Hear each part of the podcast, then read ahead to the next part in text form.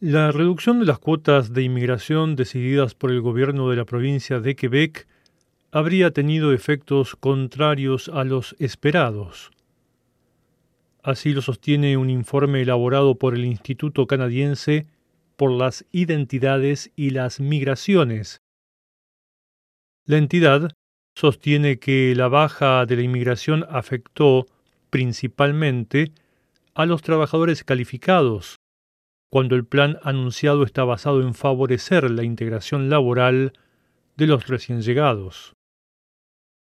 Numerosos reclamos empresariales insistieron en las dificultades que enfrentan sus negocios para conseguir trabajadores que respondan a sus necesidades. El gobierno prometió volver a elevar el techo inmigratorio en el futuro inmediato. Más detalles en el reportaje adjunto.